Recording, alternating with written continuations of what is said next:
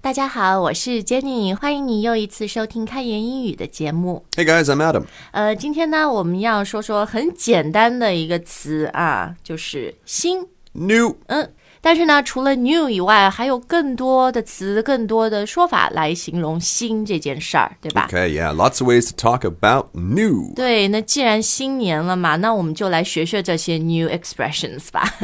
那今天这集节目呢，我们的相关推送跟大家就是非常清楚的罗列出了今天我们所有要分享的新词和新说法，呃，非常有助于你的学习，所以别忘了去我们的微信公众号搜索看一下啊，我们叫开言英语。好，那讲到 new。呃，哎，我还蛮 corny 的，我就很喜欢那种人家说 New Year, New You。 Oh, yeah. So it'd be like buy uh, this is an advertisement. We'll always say this. 对， new 就是 year, new you. Buy this 新的一年。 diamond. 新的你 学英语啊，就是我觉得对我来说，New Year New You 更多的可能是一些，you know。More significant changes, not just buying like 一个新衣服什么的，是 maybe it's a lifestyle change, Right. it's a, Go to uh, you know, the gym. It's start going to the gym. 或者学习嘛，所以呃，年初的时候，其实大家的学习热情、积极性都非常高啊。但重要的是你怎么，you know, for the rest of the year, how do you stick with it, Yeah. keep going，是吧？那我觉得要坚持学习下去，很重要的一点就是。在学习里面找到乐趣啊，就像我们今天说的，很简单的说法，你平时就能用，然后学的时候也没有什么压力。比如 new 这件事情，除了 new 以外呢，诶，还有一个很常用的叫做 Brand new. brand new. So this brand is the same like uh like a fashion brand or a, 一个品牌那个 Right. brand. 嗯，但是 brand new, guys don't overanalyze it. 不要过于过度分析，就 brand new 就是 very Very new. new, yeah. So it really means just completely new. Yeah, like brand new car, brand new phone. 对。 You just bought it. 哎，对，是的，因为说到新，还有不同的程度哈。It's kind of like different degrees of new, I guess. 比如你说，Oh, I just bought this new car，但有可能他人家试车的时候在 showroom 被人开过，嗯， 开过几百公里是吗？But if you say, Hey, I just bought this brand new car， Right. 那这个意思就是。 Just really, really new. 对，就是没有被什么试开过，没有 go through test drive 什么，对吧？Brand new。好，那如果 brand new 你觉得还不够 emphasize，还不够强调你这个东西有多新，另外还有一个说法你可以用 Brand spanking new. brand spanking new。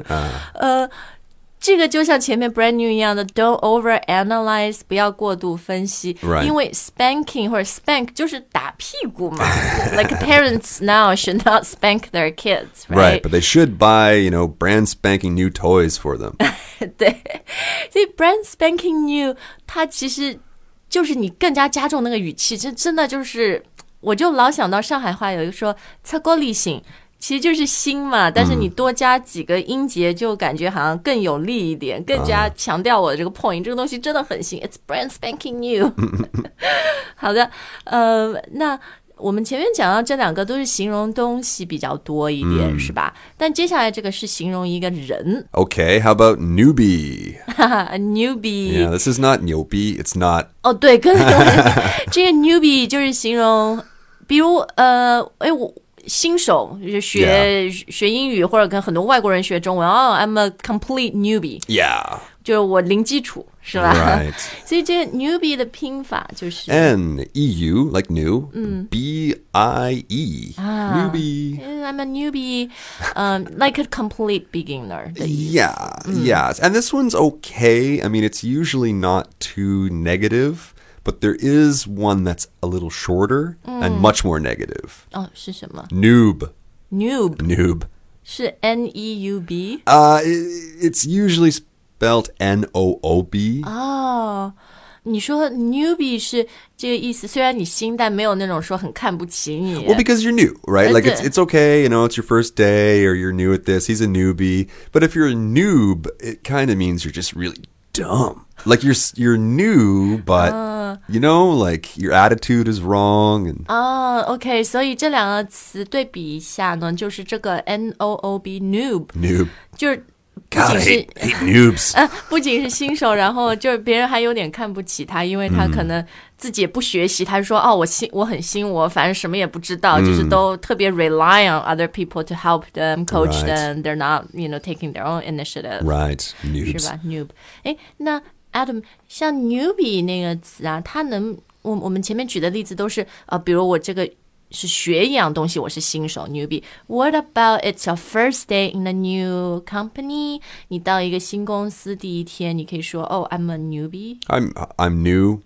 对，那种情况下比较好的，我觉得就是哦、i m new here。 Right. It's my first day. I'm new in the company. Just made me think when when we were kids, we would always say to each other, "What are you new?"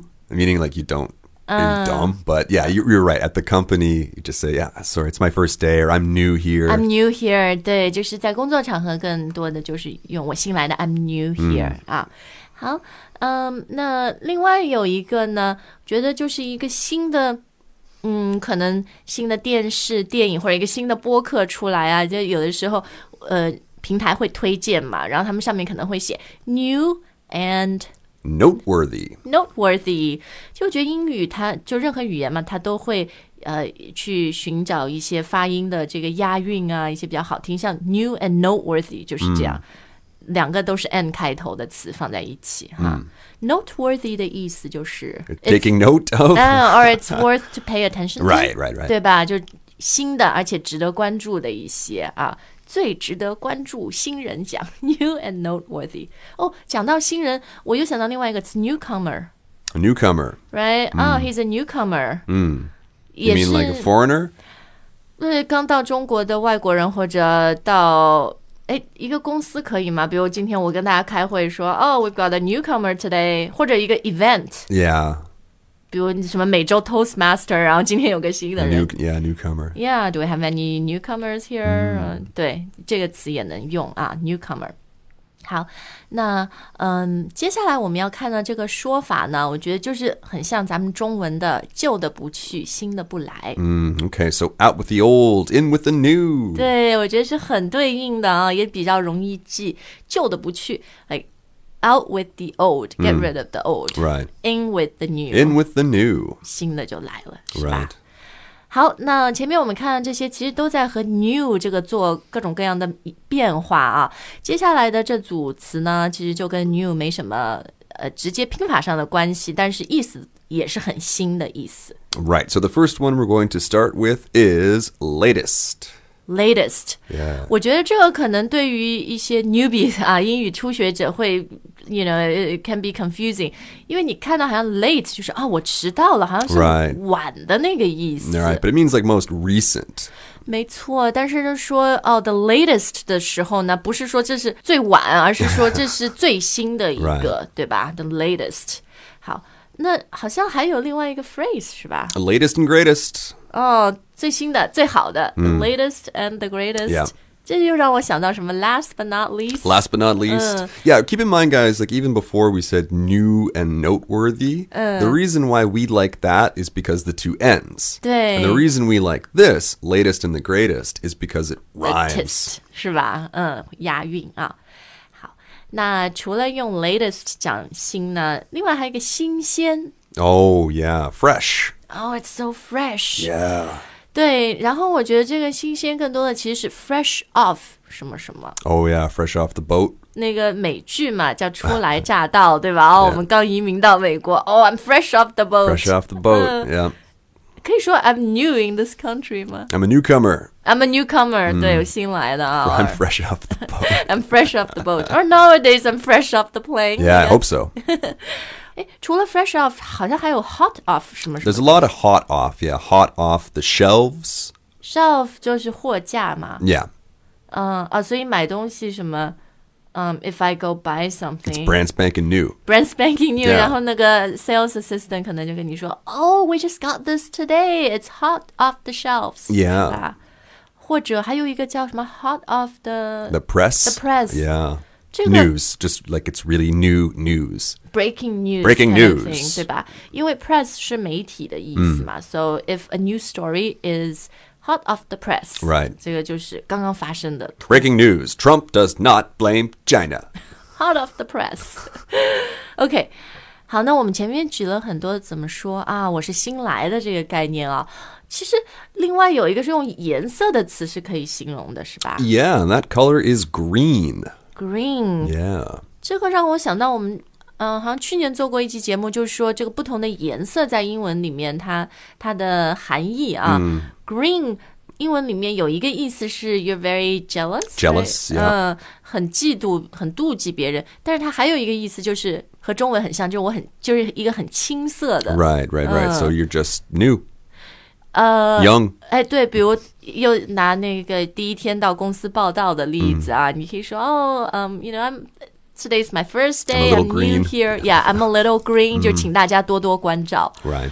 对，因为我觉得 whenever you say I'm a little green，呃，对，那个意思就是请大家多多帮助我、关照我 Right, yeah. 啊。然后有的时候也有一些你的 mentor，可能公司里面的前辈会说，嗯哦、h e s a little green，就是我们都多帮帮他这样。 Right. 好，那我们今天最后要跟大家分享的一个呢，又回到前面，比如 latest and greatest, new and noteworthy，这个也是什么 and 什么 Hmm, Okay, this is spick and span. spick and span。 Yeah, I don't know, Jenny. This like for me, I think because there is a uh, a very famous brand in America called Spick and Span. So when I think Spick and Span, I think clean. I don't think new. 对，spick and span，呃，它的意思通常就是说这个东西。It's like spotless，, 很 Spotless, yeah. 干净的。 Right. 因为我觉得可能看你的使用场景，比如说一个人要卖房子，然后说呃我这个房子这个 condition，it's spick 嗯 Spick and and span, span，就 right. 是都崭新的，里面就刚刚装修好什么的，对吧？ Right, exactly. But it could be an old house, right? That's the thing. Like I'm thinking about my parents when they would yell at me when I was a kid, you know, you better clean your room and if it's not spick and span, you know, no dinner for you or something. 对，spick and span 就是。 Looks like new. 对， Maybe. 就是你要把它搞得很干净、很整洁、s o that it looks like new， Yeah, 就是 okay, Mm I- 很 I 全 can- 新的。 I can I can agree with that. 好，那今天我们跟大家分享了很多 new sayings、new expressions 来讲“新”这个概念啊。我们这一类其实就是一个小的、特别具体的语言点的节目，呃，大家也都很喜欢，因为十几分钟的时间就可以扩充自己以前没有的一些英文词汇啊、英文的表达。那在新年里面呢，我 keep these shows coming，陪伴大家一起把英语学得更好。节目的最后呢，同样要感谢大家的收听、陪伴和支持。然后呢，也希望在新的一年嘛，前面说就是年头做一个学习计划。呃，如果学英语是你想做的一件事情，那不如今年就加入开言会员吧，因为我们每天都有新课在等待你，而且在过去的几年里面，我们也累积了一千多节。主题非常实用，然后内容非常丰富的课程。最主要的，我觉得很多的用户都会跟我们说，他是呃在上下班的路上或者自己。锻炼的时候啊，能够以一种非常轻松的状态学到很多实用的英语，而且这样呢，它是可以坚持下去的一种学习。那多谢大家的支持，你也可以到我们的微信公众号来了解我们的会员课程。虽然我们每天有新课，但我们的价格一直都没有变过。We've always stayed at six twenty nine 六二九一年。好，感谢收听，我们下次再见。 Bye guys.